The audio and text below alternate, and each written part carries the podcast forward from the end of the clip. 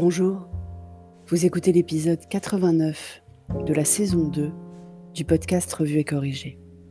Cet épisode est tiré d'un billet du blog publié le 25 mars 2021 et s'intitule Noyé dans les chiffres. On comprend toujours rien et on sait toujours pas. Ça va durer encore longtemps? J'ai fait une énorme erreur en début de semaine. Suite à un pari bête avec Cher et Tendre, j'ai creusé les chiffres de la pandémie. Donc j'ai été sur Covid Tracker. Et j'ai appris qu'on avait en moyenne en France plus de 75% de variants anglais. Je ne sais pas si les autres pays ont la même proportion. Le site donne quelques infos sur les autres pays, mais pas la proportion de variants. Enfin, je crois. Parce qu'une fois qu'on est tombé sur les graphes et qu'on commence à jouer avec, c'est un peu le trou du lapin d'Alice. Comme j'adore les data vis, data visualization, visualisation de données en français, je me suis mise à jouer avec tous les critères, et ils sont nombreux. Le pays à inclure ou pas, les sujets sur lesquels remonter les chiffres, la façon de compter, moyenne de 7 jours glissantes, chiffres cumulés, pourcentage de la population. Par exemple, j'ai découvert que Israël, qui a donc distribué plus de doses que sa population totale à cause des deux doses nécessaires forcément, a vacciné presque 10 millions de personnes au moins une fois.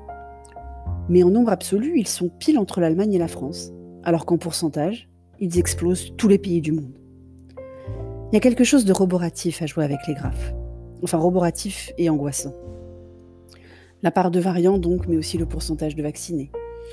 Ou la pente fortement ascendante des cas qui ne présage rien de bon, confinement en extérieur ou pas. On n'est pas sorti de l'auberge, même si on doit sortir de chez nous sans avoir d'auberge où aller. Enfin, que je dis on, on n'est pas encore concerné dans ma belle ville de Bordeaux. Quand on sort, on a encore quelques endroits où aller.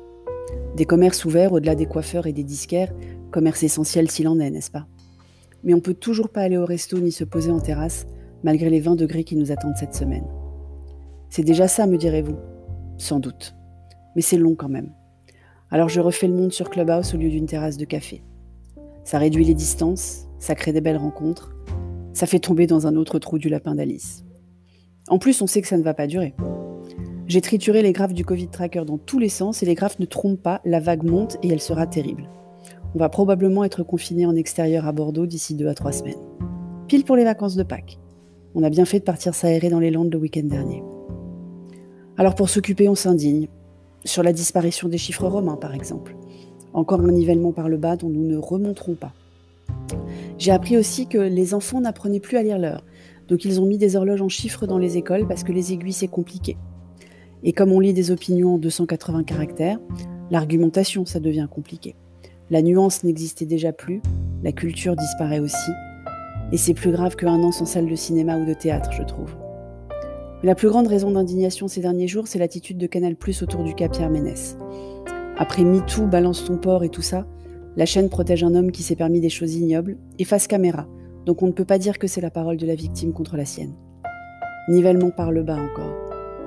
Je résilierai bien pour la peine, mais ils ont encore du contenu qui nous intéresse. Pas le foot, mais d'autres trucs. Alors je suis lâche et je reste abonné. Billet en petite forme aujourd'hui.